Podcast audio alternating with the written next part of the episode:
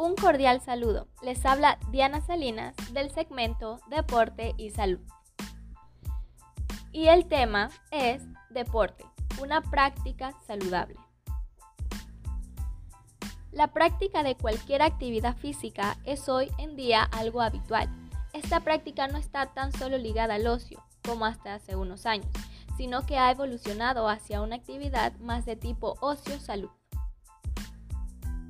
Realizar deporte es beneficioso para nuestro cuerpo, pero la práctica deportiva puede llegar a ser perjudicial para la salud si no se realiza con control de algún especialista.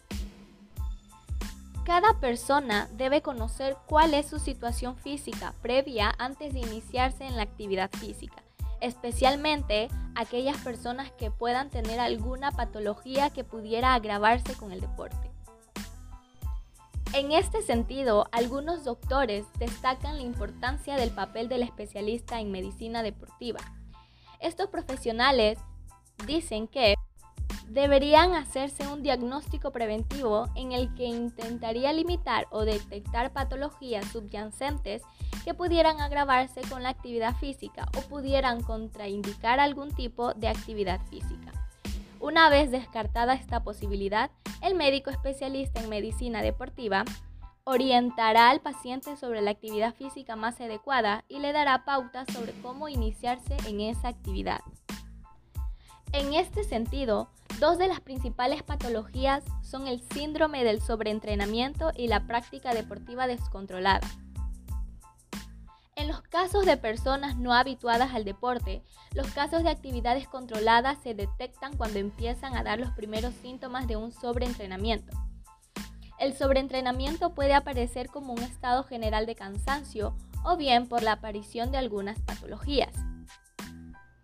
Por otro lado, la práctica deportiva descontrolada puede llegar a la consulta por dos caminos, por la aparición de patologías cardíacas y desde el punto de vista lesional, o la aparición de cierta sintomología cardíaca que suele aparecer unida a situaciones de cansancio. Hacer una actividad física descontrolada lleva a unas situaciones de cansancio que no concuerdan con el ejercicio que se está realizando. En estos casos, habría que analizar el tipo de actividad física que se está realizando y un control analítico por si esta persona estuviera haciendo una anemia. Otros de los aspectos desconocidos, a pesar de sus beneficios para la salud, es la rehabilitación mediante actividad física. Sobre este aspecto, se considera que una vez pasada la fase de la curación de la enfermedad, se ha de pasar a realizar una rehabilitación más concreta, más de actividad física. El rehabilitador normalmente termina con una fase donde ve que la articulación se mueve bien. Hay una nueva potencia muscular, pero falta un tramo la reincorporación a la actividad física anterior a la lesión.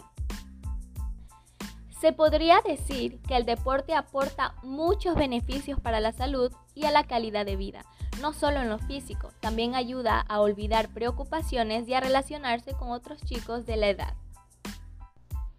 ¿Por qué es tan importante el ejercicio físico? Este quema calorías en vez de almacenarlas como grasa en el cuerpo y ayuda a mantener un peso saludable y reduce el riesgo de sobrepeso u obesidad. Mantiene los niveles de azúcar en sangre más equilibrados dentro de los límites normales. Esto es todavía más importante para los que tienen diabetes o están en riesgo de padecerla. También baja la presión arterial y los niveles de colesterol. Fortalece los huesos y los músculos y aumenta la fortaleza y la resistencia alivia el estrés y mejora el sueño y la salud mental, ayuda a combatir posibles crisis de ansiedad o de depresión, aumenta la autoestima, da seguridad respecto al cuerpo y su aspecto, eleva la capacidad de concentración y el rendimiento escolar y es socializador, favorece el compañerismo y reduce la agresividad. Agradezco la atención prestada. Nos vemos y escuchamos en una próxima ocasión.